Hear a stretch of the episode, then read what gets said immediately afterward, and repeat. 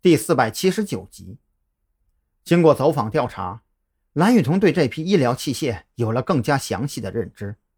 首先，这批医疗器械的用途非常广泛，很多国际上都依然处于理论中的医疗手段，都需要这些器械作为硬件支撑，才能继续钻研攻关。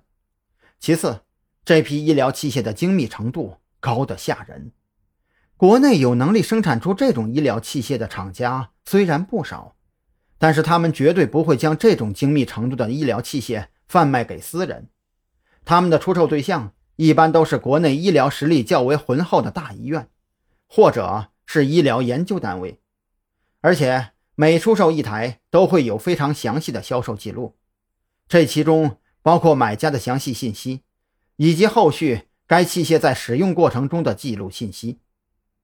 也就是说，如果这批医疗器械的生产厂家是在国内，那么类似于这种精度的医疗器械，就算是被磨去了生产批号，也可以用厂家的生产记录和销售记录作为对比，从中找到出处。得知这些之后，赵军当即决定，由王啸天继续走访其他几家医疗器械销售公司，蓝雨桐则是问明国内有能力生产类似精度器械的厂家之后。由许志伟配合联系厂家，调取生产记录和销售记录进行对比。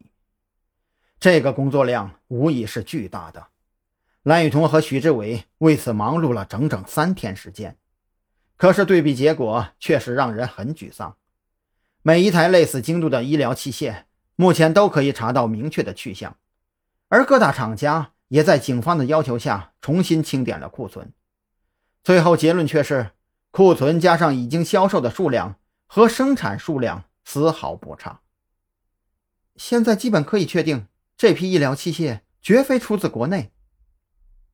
蓝雨桐丢下手里厚厚的销售记录，脸上很是无奈。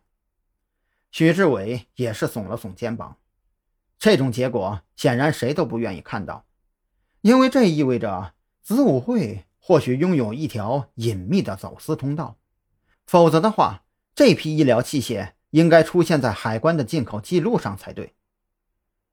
那咱们还还接着往下查吗？许志伟弱弱的开口问道。他觉得继续查下去就是个无底洞，除了浪费警力做无用功之外，根本毫无意义。我倒是想查呀，可是怎么查？往哪查？蓝雨桐有些气恼。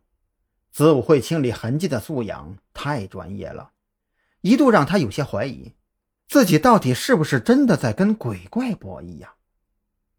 心绪至此，蓝雨桐忽然想到了张扬，他当即扭头朝许志伟问道：“张扬人呢？你别告诉我他这几天一直都在研究卷宗。”“呃，应应该，应该是吧。”许志伟不知道该怎么回答，他也觉得张扬这几天都有些魔怔了，就像当年学校里的书呆子一样，一头扎进书本里无法自拔。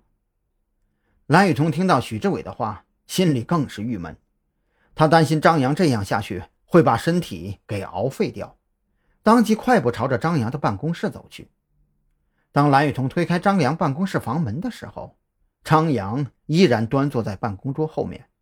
对着桌上那厚厚的卷宗苦读钻研，丝毫没有意识到房门已经被人推开了。你还要不要命了？